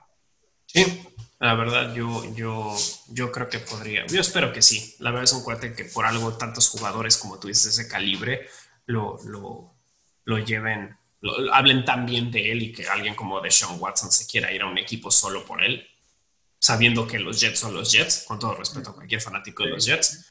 Pero los Jets. No, el año creo que quién pensaría que te los Jets, ¿no? Sí, y pues bueno, otro core, otro head coach joven, 41 años, y un dato curioso que obviamente lo acabo de leer en este instante porque no había visto, fue el, fue el best man, el damo de honor en la boda de Matt LaFleur, el, el head coach de Green Bay jamás lo sabía, pero bueno, entonces son como mejores amigos por algo. Digo, algo estuvo a ese nivel, pero ok, de ahí nos brincamos, Benji, a los jaguares de, Jacksonville, que se traen al, antiguo head coach de Ohio State, un head coach que sabe que es ganar, que sabe que es ganar a nivel, a nivel, eh, a nivel colegial, hace este brinco a la, a la NFL, este Urban Meyer, que también tiene tiene historias de que es un poquito que pierde la cabeza relativamente fácil y que mucha gente le considera que no sabe perder, entonces a algunos les preocupa eso, pero bueno, es un cuate que si algo sabes, sabe ganar y ha ganado muy, muy bueno, o sea, ganó varios campeonatos de la FBS, ganó tres de la Big Ten, dos de la SEC, para los que les guste mucho la, la ¿cómo se llama? Lo colegial, tiene demasiados, demasiados premios a nivel, a nivel, colegial, desde Utah, luego con Florida y luego con Ohio State. Sí. Híjole, aquí, aquí, insisto, no, no, este no es mi fuerte, no, no es mi fuerte proyectar head coaches y no lo voy a hacer ahorita con este tampoco, pero por ahí escuché, estaba dentro de los videos que he visto a lo largo de la semana de analistas, hubo uno que comentaba, y me parece un buen punto, de que la razón, hay, hay, una fuerte posibilidad de que un buen head coach de colegial no pegue en la NFL. Ha pasado en muchas ocasiones. Eh, no sé, para dar un ejemplo reciente, acuérdate de Chip Kelly, por ejemplo, ¿no? En Filadelfia, que fue un desastre, ¿no? En Chip Kelly en colegial fue una leyenda y llegó a la NFL y ya nadie se acuerda de él. Y creo que, y creo que lo que él comentaba, y es interesante darle mencionarlo y analizarlo, es que los head coaches en colegial manejan los lockers de una manera completamente diferente a como tienes que manejarlo en la NFL. ¿no? En la NFL estás hablando con adultos, con hombres que tienen familias, que son responsables de cosas, hijos, etcétera. y no les puedes tratar como niños, ¿sabes? O sea, no puedes tratarlos como yo decido aquí, tú cállate, eh, ve a darte tres vueltas y regresas, o sea, como que el estilo de colegial o, cuando manejas ligas menores, no profesionales, es mucho el estilo, entonces los head coaches que no logran hacer ese, ese, switch de ya no estoy tratando con un niño, sino con un adulto, y no solamente con un adulto, estoy, estoy tratando con, con 52 franquicias en realidad, porque cada jugador es su, es su marca, ¿no? Claro. O sea, tú hablas de la marca de Tom Brady, la marca Mahomes, son marcas, o sea, en este momento siento que cada vez, día con día, los jugadores de la NFL tienen más poder cobran más relevancia y más autoridad de la que se tenía en otros años, ¿no? anteriormente los dueños en la NFL eran amos y señores, y hoy en día vemos un Dishon Watson diciendo, ¿sabes qué? Ya no quiero jugar con Tejanos.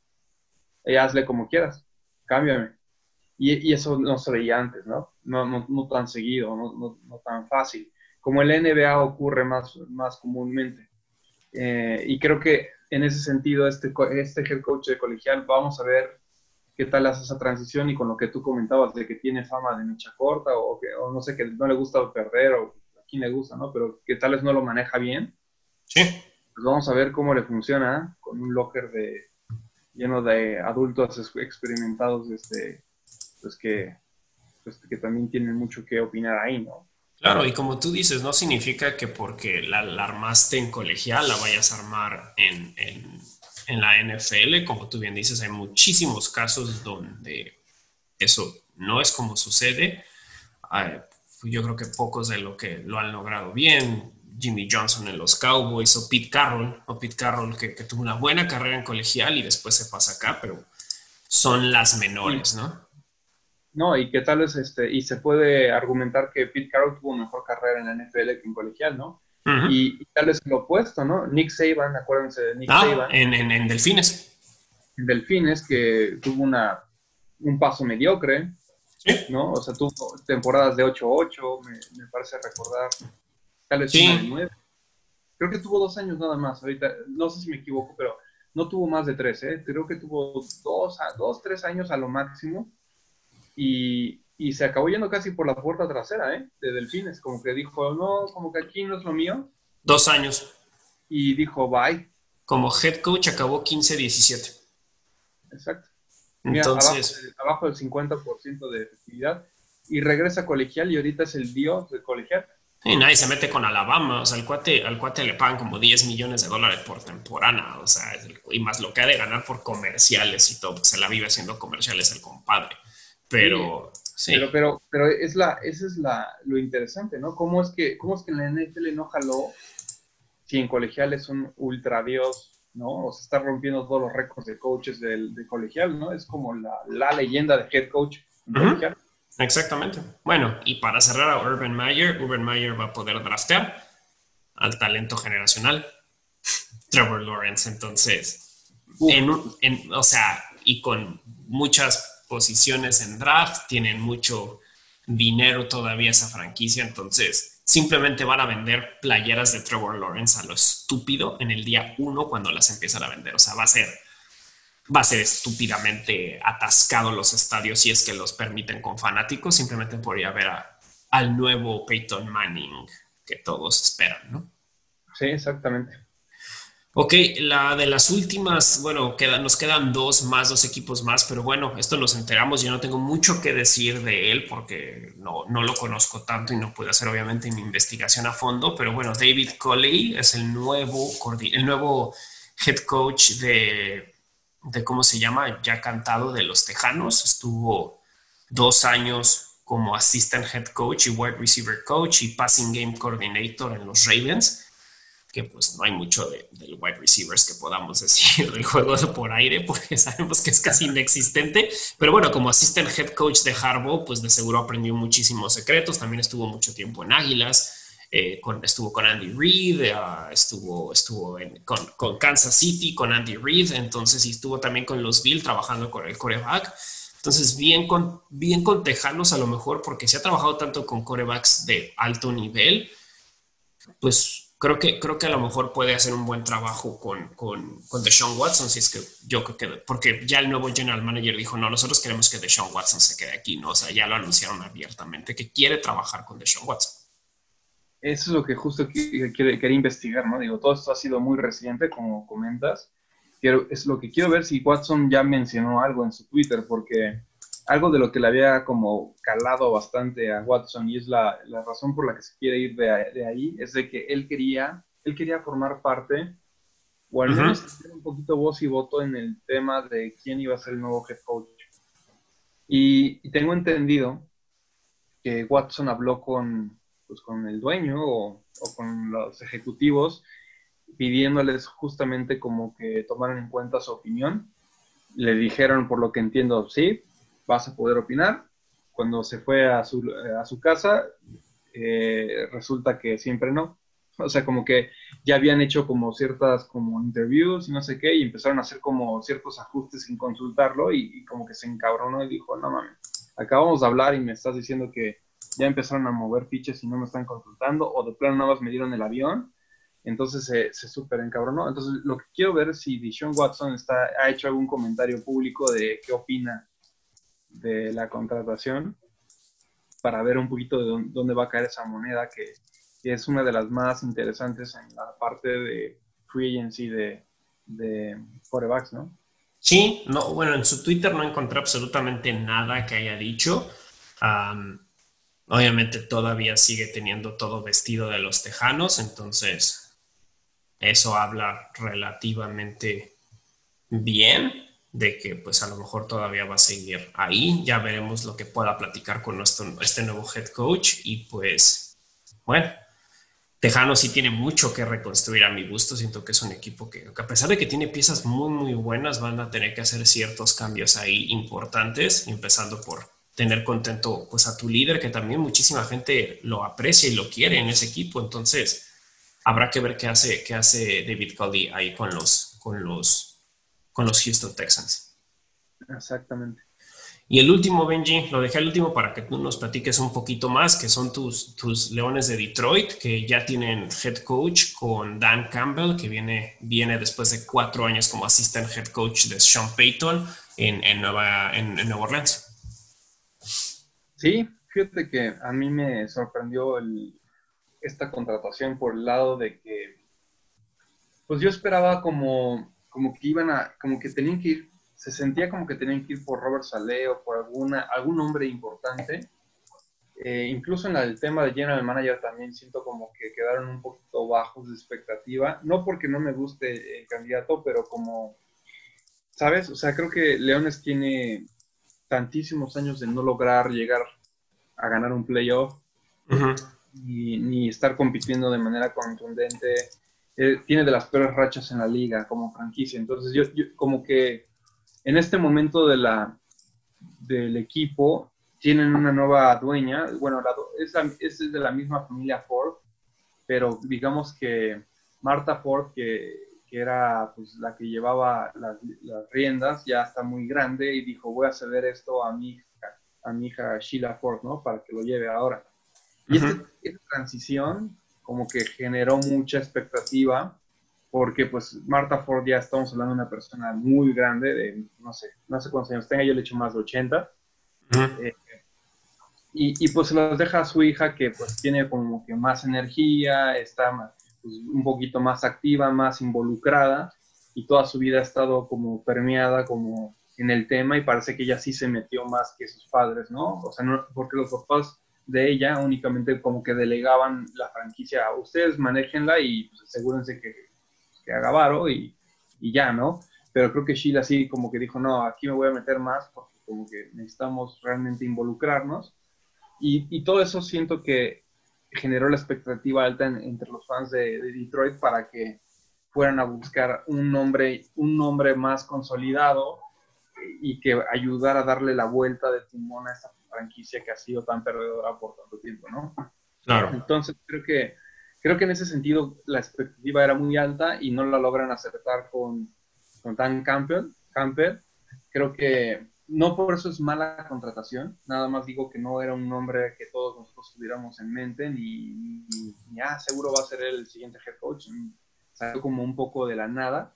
Él, él era eh, head coach de las salas cerradas de, Santos, antes de eso fue eh, head coach de, interino de Miami y previo a eso creo que fue head coach de alas cerradas de Delfines también. Entonces como que no, no estaba como que muy en el radar de muchos porque pues no, no es como considerado un gran estratega ni mucho menos, pero eh, ya metiéndome un poquito más a investigar como de él y escucharlo hablar, etcétera, me queda una buena sensación, ¿eh? me queda un buen sabor de boca.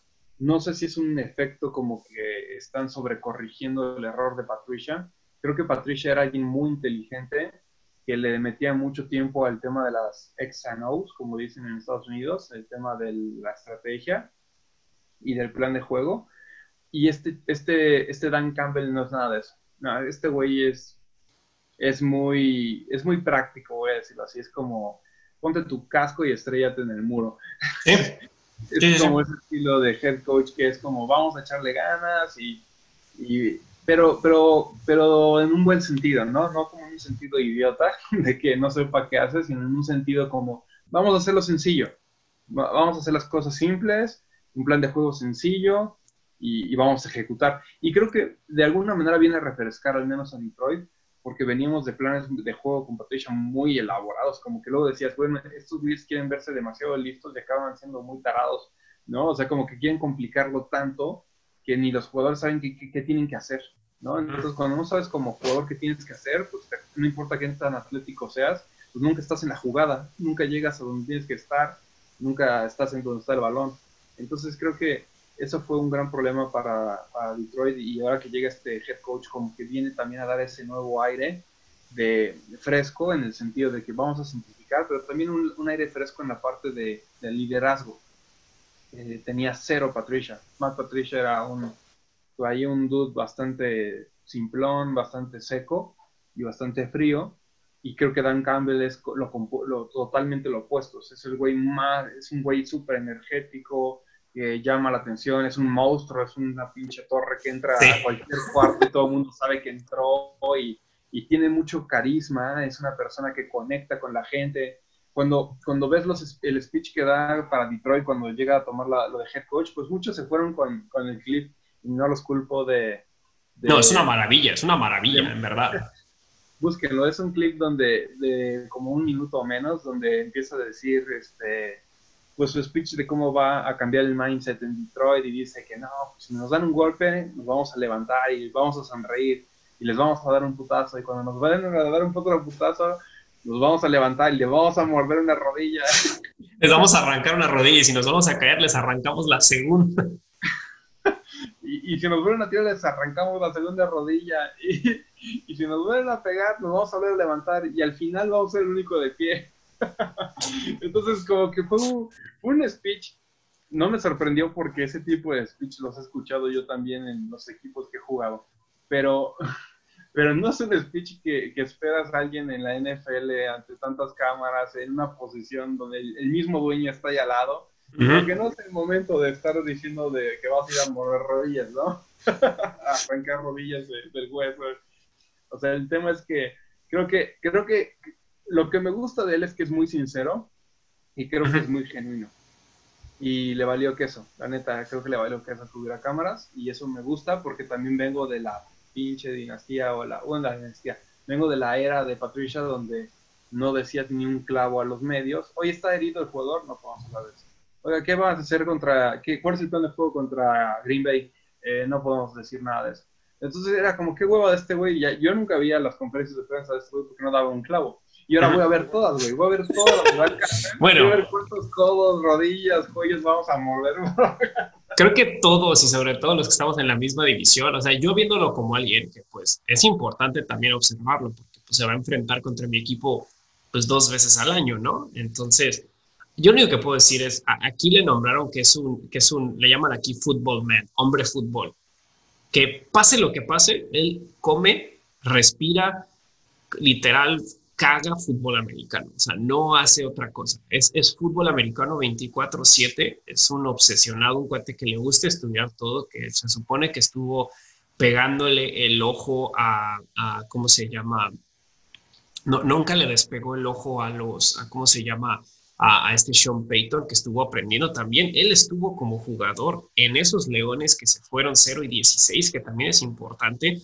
Creo que es una espina que él se quiere arrancar y también se le ve ese aspecto de que, de que todo va a ser, o sea, él, viene a trabajar, él, lo que quiere es una cosa es ganar cambiarle la cultura al equipo y ganar. No se quiere como que como que sobrecomplicar las cosas. Y a mí se me hizo de las contrataciones más simpáticas y no solo por, simplemente, sí, el, speech es muy divertido, pero simplemente lo dijo, no lo traía preparado. Dice, yo creo que si tenía una hoja enfrente estaba en blanco. No, no tenía nada. nada o sea, y, él mismo lo dijo. O sea, dijo, yo no... Y, sabes qué, lo que pasa es que si ven toda, no van a ver la conferencia porque no, no le van a Detroit, pero los que le vayan la van a ver, pero mi punto es de que la conferencia dura una hora. y, y, si la ves casi completa, eh, yo cuando la vi por primera vez eh, en vivo, eh, no me pareció como un speech fuera de lugar, ¿sabes? Porque iba muy conectado lo que él estaba comunicando. Y como que embonó muy bien y, y, hasta cierto punto hasta como que te emocionas. O sea, tú escuchas a alguien hablar así y en, en, el contexto correcto suena bien.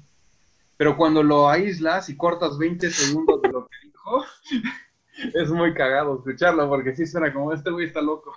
Claro. Aquí le dieron el puesto. pero, pero, pero ya, o sea, siendo justos con él, eh, creo que creo que tiene un tiene un gran perfil de liderazgo que hacía falta muy cabrón en la organización. Y creo que los jugadores lo van a amar, lo van a amar, güey, lo van a amar y les va a encantar jugar con alguien, eh, jugar para alguien así. Y, creo que lo que le haga falta en X y O lo va a poder conseguir con los coordinadores ofensivos y defensivos. Y creo que va a estar mejor, porque en vez de tener un, hombre que, o una persona que debe darte todo, debe darte los speeches de liderazgo, debe darte la inteligencia, debe darle la estrategia, debe darte la cercanía con el jugador, creo que van a poder dividirse las chambas y como debe ser, porque es mucha tarea para una sola persona. Entonces vamos a tener un head coach que va a ser la pinche inyección de energía y de liderazgo y, y de vamos con todo y positivismo en el locker.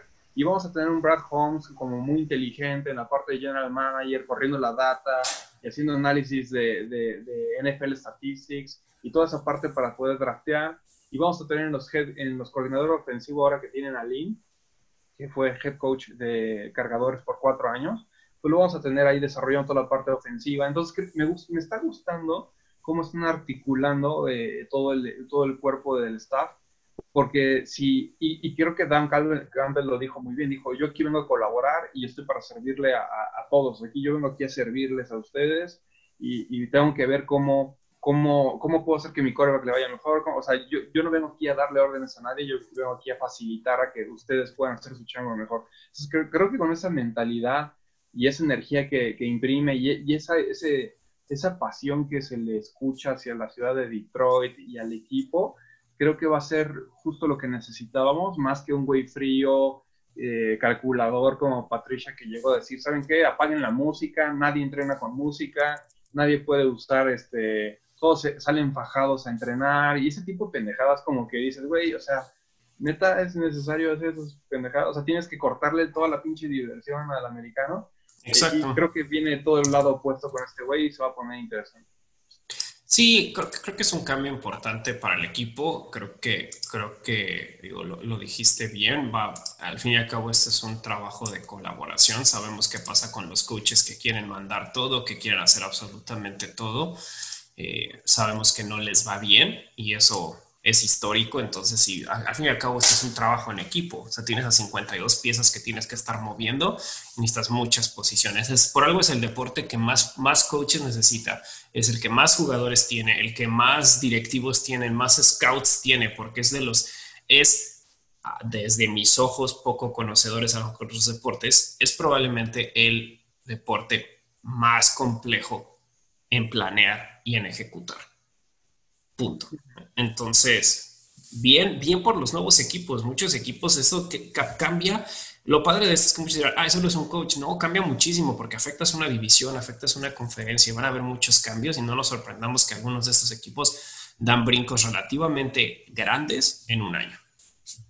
Sí, no, totalmente. Va, a haber eh, un shift importante y, y, pues hay muchos equipos también que, que, van a tener todavía otro, otro impacto adicional por los quarterbacks que se van a mover, ¿no? En el caso de Leones, pues ya no van a tener a Stafford, que era una pieza, era, era, era la mejor pieza que tuvimos durante los 11 años que jugó en Detroit. Entonces, te quitan esa pieza y, y, pues desafortunadamente ahora se vuelve un interrogante de quién va a llevar el equipo en la parte de, de coreback. Y, y, de alguna manera creo que también eso impactó en la contratación de, de, todos, ¿eh? del general manager y del head coach, porque eh, por los reportes que he leído, parece que Stafford anunció desde antes como, como saben que yo, yo ya estoy en, en, la parte final de mi carrera y, y ustedes van a reconstruir, como que no hacemos match, ¿no? Como ven si hacemos un trade. Creo que ya lo sabían, o sea, antes de que aceptaran los trabajos, ya sabían, Dan, Dan Campbell ya sabía que Stafford no iba a ser su quarterback y Brad Holmes ya sabía que él no iba a tener a Stafford.